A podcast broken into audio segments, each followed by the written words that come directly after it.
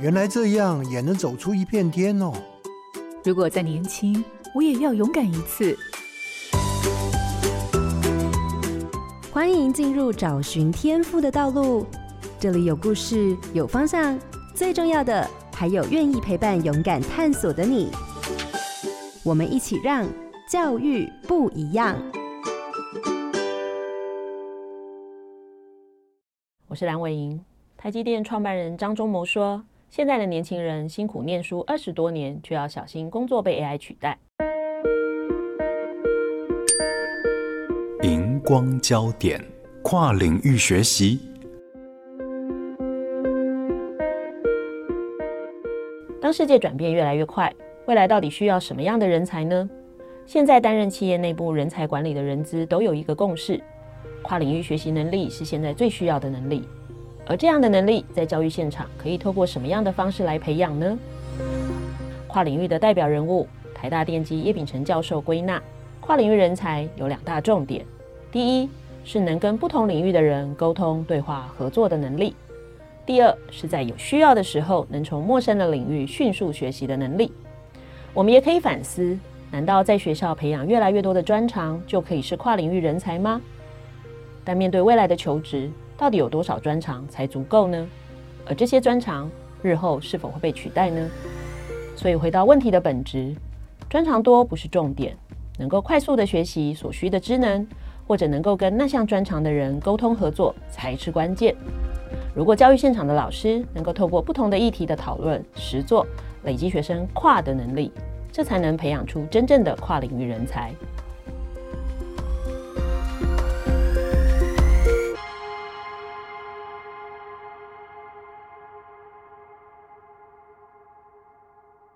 各位好，家庭联播网的听众朋友，大家好，欢迎收听《教育不一样》节目。本节目每周六上午八点在好家庭联播网、台中古典音乐台 FM 九七点七、台北 Bravo FM 九一点三联合播出。我是蓝伟莹，今天要进行的是学习不一样的主题，要跟大家聊聊跨领域学习。节目中邀请到的是台湾大学电机工程学系的叶秉成教授。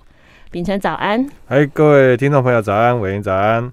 秉承教授在大学学的是数学，我如果没有记错哈，那研究所是电机跟计算机科学系。回到台湾之后，除了持续投入相关研究，我想大家最有印象的应该是在教学的创新。好，所以曾经看过秉承自己写到，在课堂上看到学生打瞌睡的情况，思考到要怎么去让学生主动投入学习，他就开始展开了大学的教学创新，然后到最后开始跟国民教育现场的老师做一些连结，甚至把自己的专常跟关心的议题做了结合，有了 PaGamO 的创业，那甚至到了最后就有无界塾的实验教育机构的成立。我自己在看，我觉得秉承老师就是一个跨领域人才的典范。那我想今天我们的节目可以从秉承老师的经验里头，对于跨领域人才有更多的认识。所以各位听众千万不要错过这一集。那听了刚刚那么多的介绍，我想第一个先请秉承跟我们谈一下你自己认为的跨领域人才的定义是什么呢？嗯。我我想这个跨领域的这件事情，其实大家已经谈很多年了啊、嗯，包括像以前大家讲说有拍型的人才啊，这等等，就是拍就是下面有两根脚嘛，哈，就是说你以前可能是一个钉，好，就是你只有一根脚，你这一个专长，那后来谈到，哎，那你可能有跨领域专长，还有两根脚，但是从我的观点来讲，我觉得说。其实有那时候不是说你哎，像说你要拍，就是那两根脚站在哪里？嗯，好，你说你跨啊，你说你有这个专长 A，有专长 B，我觉得那个对我来讲，那是个比较狭隘的跨领域。嗯，就是说哦，好像我有不止一个领域。我自己真的觉得，真的跨领域的，然后是我们在业界，我们现在看到跨领域人才，我我认为是你有那个能力，跟不是你专业的人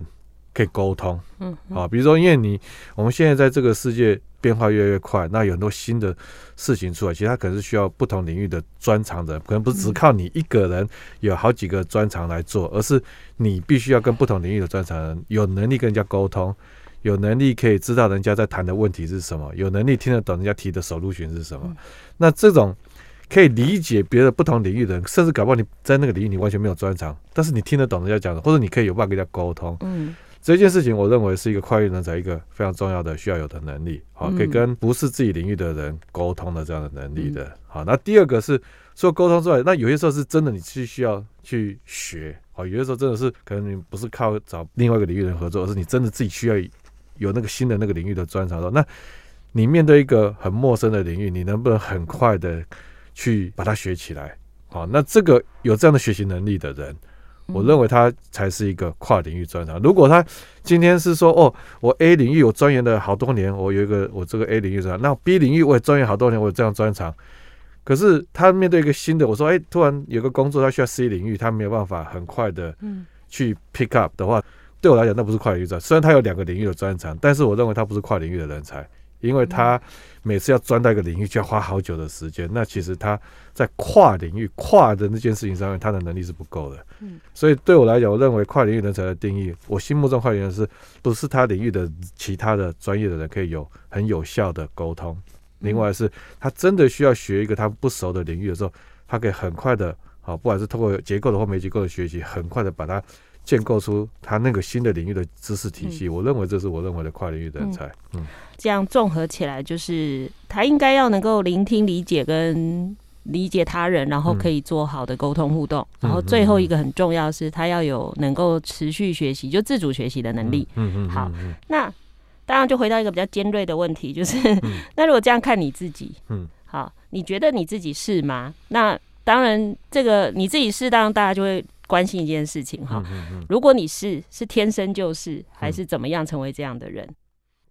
这个问题是很难回答的哈。我应该这么讲，我我觉得我在升等到副教授之 前，其实就我一路上就是从呃念数学，后来就哇往电机的发展，后来去念博士。其实那个在念到博士之前，我我们的训练都还是比较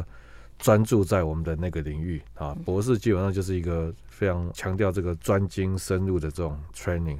一直到念到博士的那个时候，我觉得我都还是在专一的专注在我的领域里面。那到后来去大学教书做研究也还是一样。那我真的开始做比较多跨领域的事情，其实我觉得那个开始是在我在升等副教授之后，然后就被学校找去说：“哎，那叶老师，你愿不愿意来我们教学发展中心来担任行政的工作，哦，来帮助大家？”这个更多的台大的老师的教学可以提升，所以我开始当行政工作之后，那整个生活就不一样，因为我开始要跟很多不同系的教授接触啊，不同系的教授，有些教授在这个系他教学非常非常好，我们来邀请他来设计一些事情来帮助其他的教授们，那是我真的第一次开了眼，就是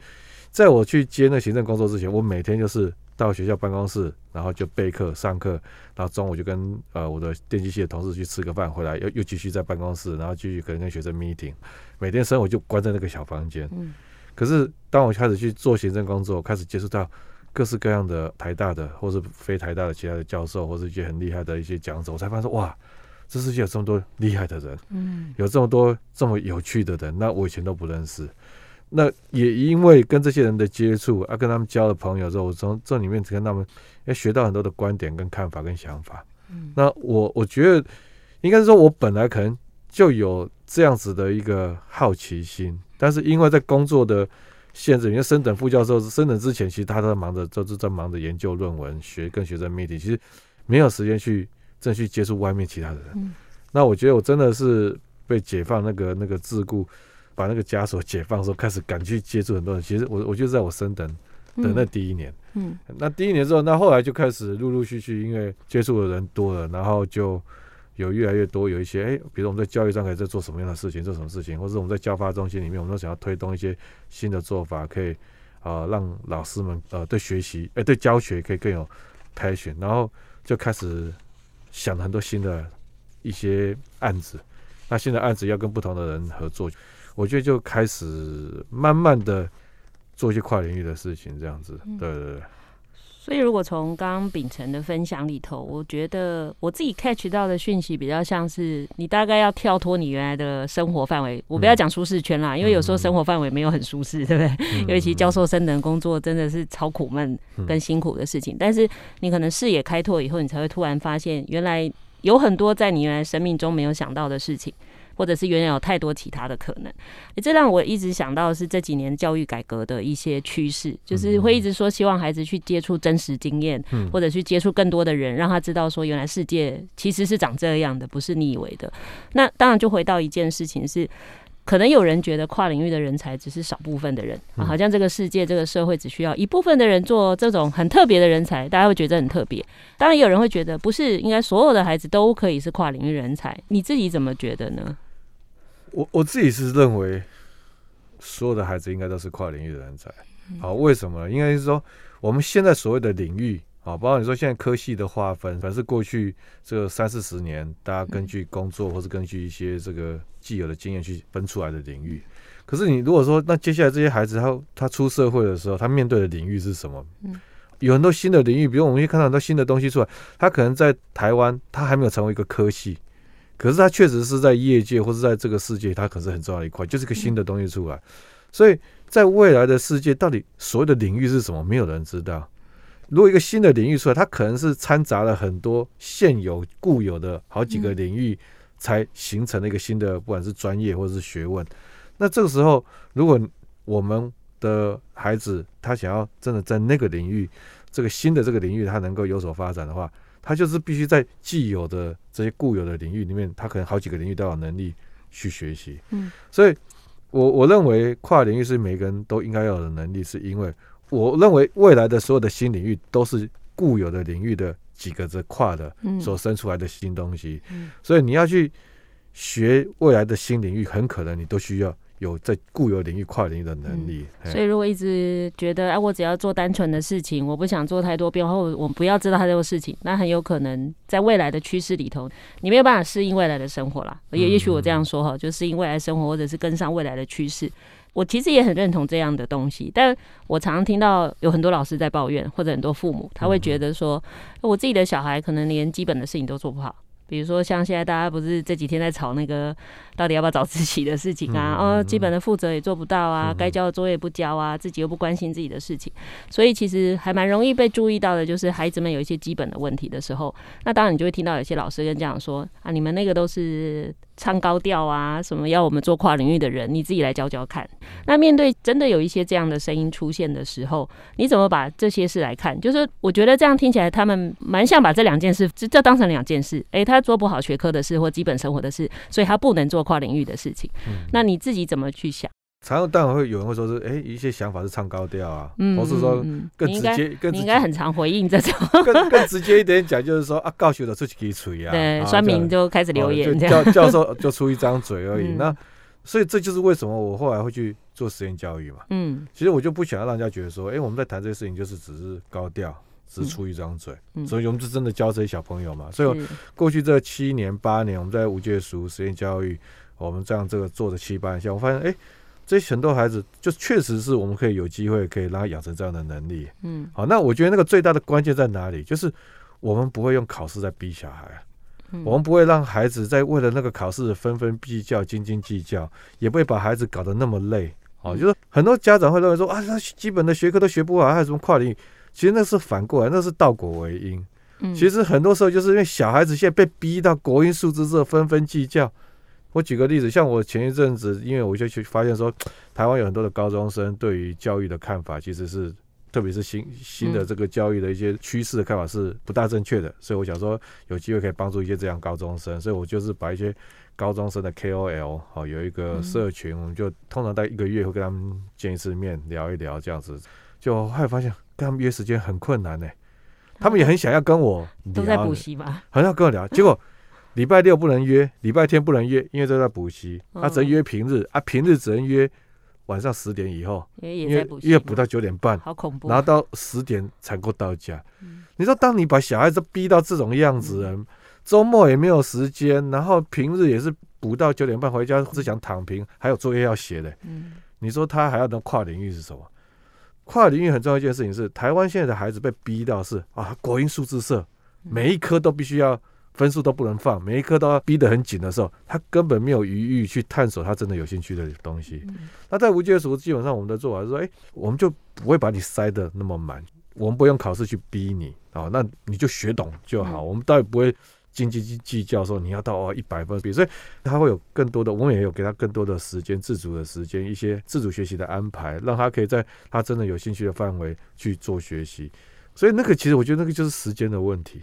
当你把孩子逼得那么紧，当你把他逼到每天都是说九点半十点才到家，礼拜六礼拜天都要补习的时候，那当然你的小孩不可能做跨领域啊，嗯，不可能有能力去养成这种能力啊，是，对吧？他恐怕连那个日子怎么过的都不知道。对，像最近在讲说早自习这事情也是一样，很多家长就会说啊，早自习我没有提早去，我小孩子那根本就是对小孩子不信任啊。嗯，那你说啊，他就会就偷懒，他就会干嘛就干嘛，其实那就是你从小到大你都没有信任过他，那但很难养成这样子的信任，他也不会长出那些能力来啊。所以，我回到最开始第一段提到的，就是说，哎，其实秉承认为的跨领域人才，至少你要能够聆听、理解别人。如果我们在生活中就可以让孩子聆听理解，说真的，这跟他学科学习或者是跟他生活能力，其实完全不冲突嘛。嗯，嗯，嗯。也就是说，其实真的蛮多的现场老师或家长听到新名词，就会觉得这一定是谁搞出来的新招，但是可能没有想到的是，有很多事情其实也就是在现有的某些基础上，让他能够发展出更新的意义。就像你刚刚讲的，有很多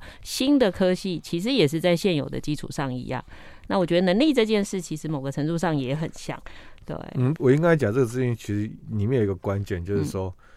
其实很多时候是个心态的问题。嗯，所以说跨领域最重要的一个心态，就是要有好奇心。嗯，好，就你如果对哎、欸、新的东西哦，你没看过东西，你没有好奇心的话。嗯你根本不会去跟那个新的领域的人去聊天，你也不会想要去跟他多了解，说啊，你们引起这些冲下，你们这东西的哎趣味、眉眉角角在哪里？你不会去想要去问，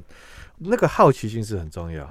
可是我们台湾现在，我觉得很多时候我们常会给孩子一个观念，就是说你就把这个学好就好了。嗯，啊，就是好像就是你选一个科系，选一个领域，就是以后你就可以靠这个啊，大家都觉得好像就是可以有铁饭碗，可以安安稳稳的。所以学生常常被养成一个概念，就是说啊啊，我就把这个领域弄好就好了。其他事情不要管，那更甚的，就是说我真的是很多孩子，包括我自己也是一样，在高中的时候，其实就已经失去了好奇心了，被考试被弄弄得烦的要死。我我以前高中跟大学是最惨的时候，是我那个是高中大学的时候，就是只要看到一些新的没碰过的东西，我第一个反应是好烦哦。又 要把这东西弄懂，我说我好不容易才把 GPA 几个科目成绩弄得好好，现在又再多一个东西要去要去了解它，就好烦。嗯，所以从根本上，从心里面就对那个没有碰过的东西、不熟悉的东西，就是觉得厌烦，没有好奇心的时候，根本不会有这个跨领域的这种行为出现。所以我觉得，其实更根本的关键是我们台湾的教育，我们的家长教育，到底你家的小孩好奇心还在不在？台湾现在好像孩子。到国中还能够保有好奇心的，很难啊，很难。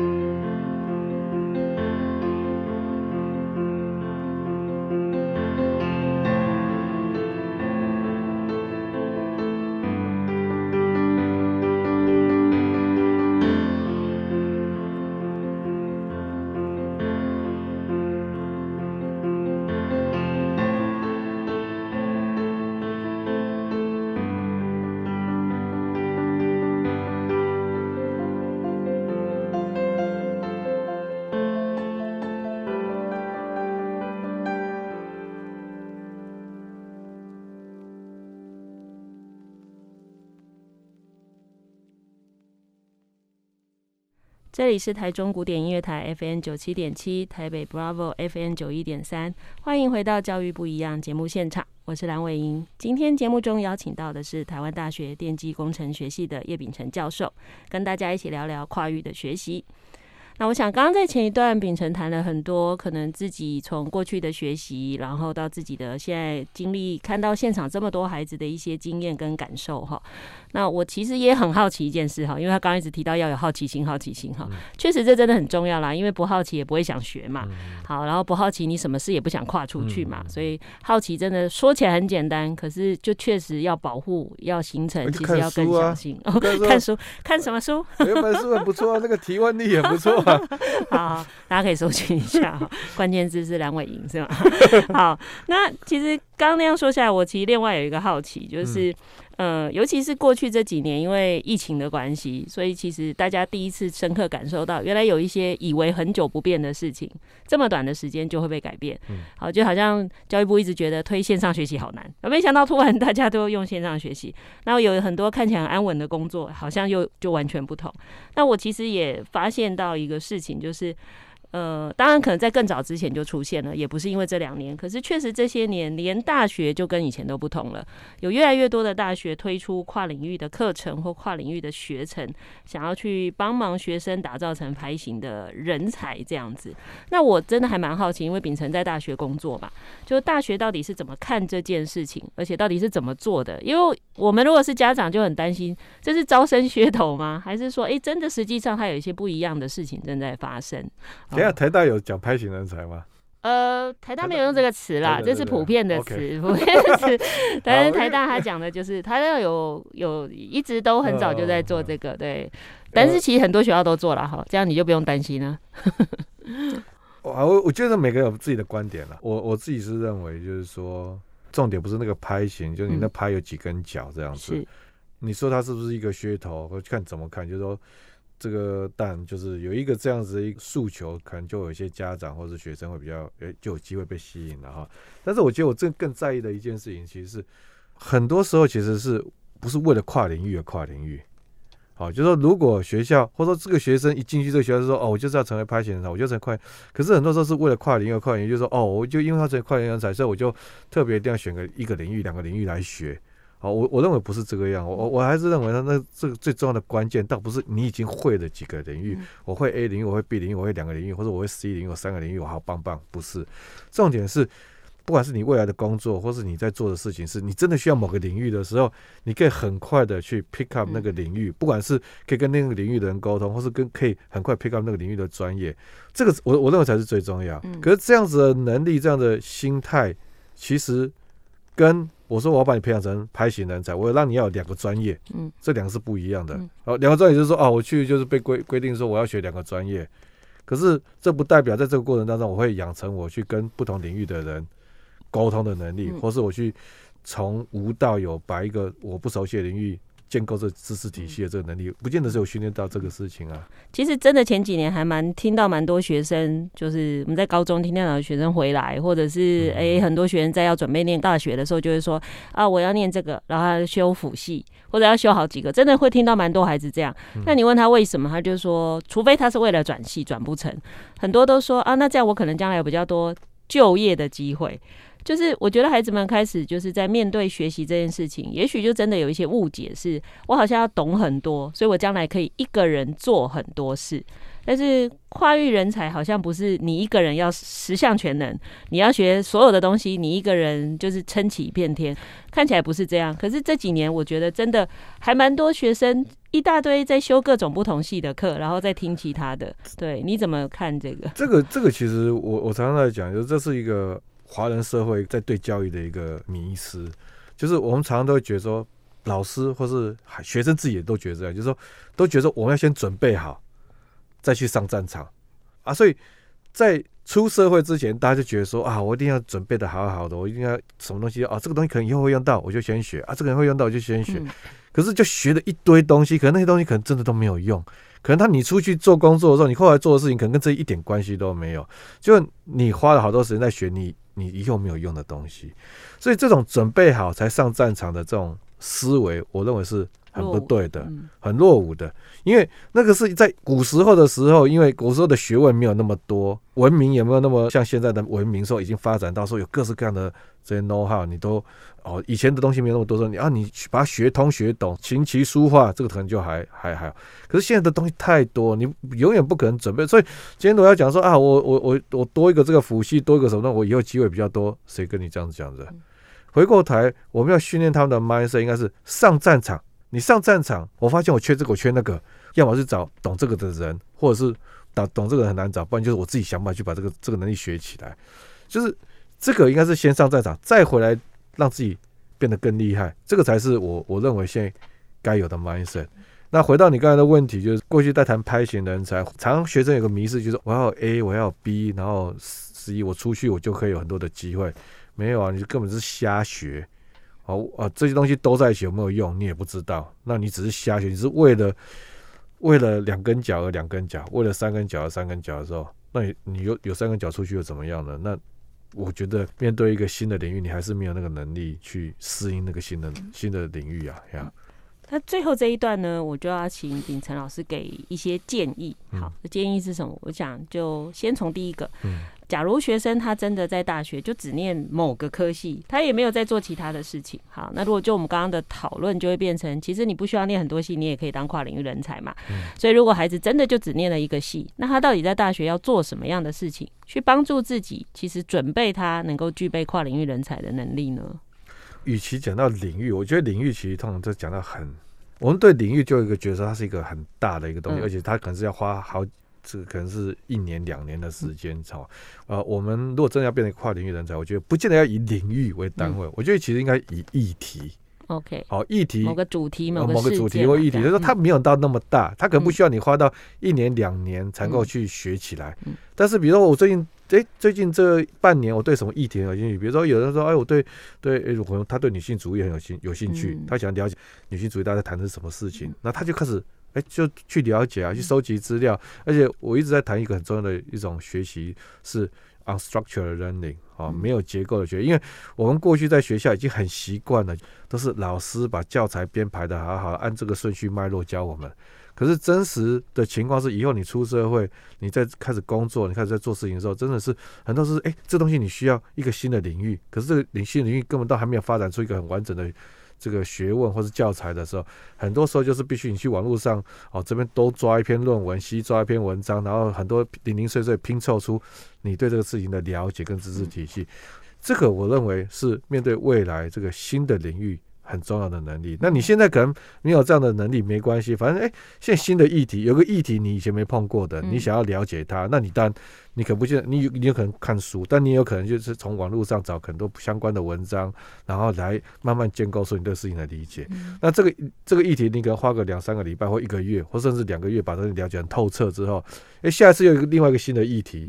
哎，你又你又做类似的事情，那你会发现说，针对每一个新的议题，你。建构你知识体系的速度越来越快，越来越会越快，而且你懂得议题很多的时候，你就很容易跟很多不同领域的人有机会可以可以对话。那这个其实我觉得以议题为单位，这个可能是一个比较好的方式。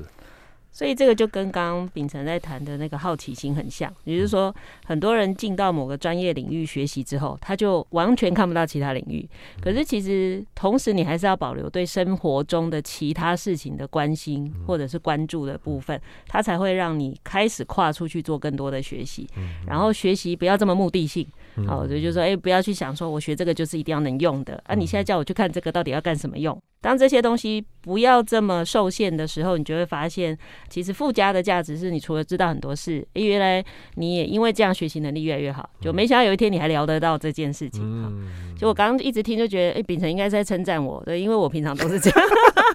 我常常有时候突然觉得，哎、欸，奇怪了，刚好可以做这件事啊，就是因为之前自己曾经看过什么，就发现聊起来的时候，哎、欸，这个我也知道一点，那也知道一点，觉得哎、欸、还蛮好的这样。对，那所以这是呃，刚刚秉承老师给我们的学生的一些建议。好，当然我也希望老师们能够听进去，就是不要老觉得孩子在做一些跟考试无关的事情。好，就是明明那件事还有生命热情，你其实应该支持他嘛。好，那同样的就是说。除了在学校可以做这件事情，听起来生活中应该也可以。你会怎么给父母建议呢？因为我觉得父母应该也在想是，那那我能做什么，或者是我能怎么支持我的孩子？我觉得这个其实好，爸爸妈妈哦，你需要取舍啦。嗯，你不能太贪心。一方面说我要他上建中、北女、上台清交成，一方面我又希望说哦，他可以变成是一个对世间事物很有广泛兴趣、很有热忱去探索、很有好奇心的人。因为家长定的 KPI，一旦定了那个 KPI，小孩子很多时候就会因为你的 KPI，他就可能就长成那个样子，或是故意不长成那个样子，也有可能。好，所以回过头来就是说，我觉得爸爸妈妈。比如我刚才讲前面那种非结构的学习，哦，就是当孩子他对一个议题有兴趣，他一直在钻研，花很多时间哦，废寝忘食在钻研那个东西的时候，那如果你第一个想法是跟他讲说，哎、这个东西跟考试又无关，你干嘛浪费那个时间？咔嚓去困呢，卖菠菜洗，该得冲下。你如果是这样的话，那你小孩根本就是他的这个探索，他的这种非结构式的学习，一直都被你打断，到后来其实他根本对自己都没有兴趣了。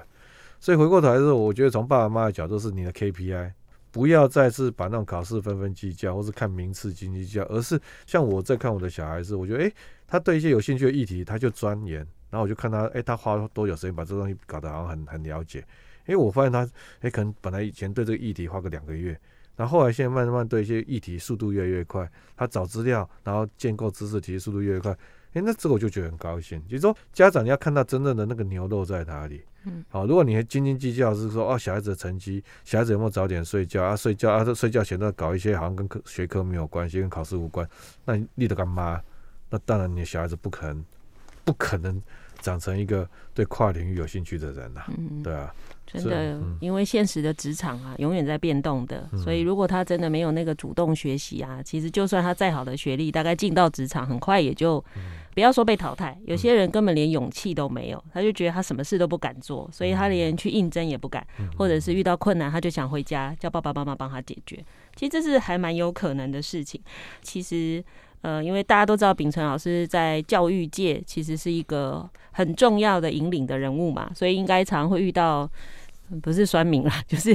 就是我们常会遇到，尤其是现在的教育趋势改革到这么多，可是常有很多人可能不理解，会用过去的概念，就会提出一些评论，以至于让很多环境变得更恶劣，大家没办法往前。那面对这样的事情啊，我其实在最后就很想请秉承老师说的是，到底我们要怎么样去营造或创造一个氛围，去支持我们的孩子可以做更跨出去自己的限制的这种学习呢？我觉得其实。最重要一件事情是，爸妈对自己小孩子要更多的信任呐。好，因为最高也是我最近这一期的前几天才交稿的那个前几天要一个专栏，就在谈说，台湾的爸妈对孩子的信任度是非常低的。嗯，好，就是而且是各个方层面，就是说冬天冷就觉得说不跟他讲，他一定不会穿衣服，一定会冷死。然后啊，只要眼睛没有在看到他，他已经在划手机，在偷懒。就是爸妈其实对台湾的孩子是还没有信任的。当你孩子对孩子没有信任的时候，他就会能力一直弱化，因为你不信任他，你就一直想要干预他，你一直想要干预他的时候，他的能力就一直没有办法进步。所以我觉得台湾的家长哈，就是应该要给孩子更多的信任，而且不要觉得说，很多时候常看到这个人家做的不错，就说啊，那不可能，那一定是资优的小孩才有办法的。我们家小孩是很普通的，他他就是要走那种，如果你对你的小孩都不用信任的时候，他。那个比马龙效应就是他就是不可能长成那个样子，嗯，好，所以我很期待台湾的爸爸妈妈可以更信任自己的小孩，而且不要害怕失败了，就是他就真的跌倒也没关系啊，就是跌倒他才会爬起来，他才会有那个面对失败的抗压性，这个也是我们台湾孩子很欠缺，所以多信任他，然后他跌倒就让他跌倒，然后然后就是看他一直爬起来，一直变得变得更厉害，我觉得这个是。这样才能够长出一个强强壮的孩子啊！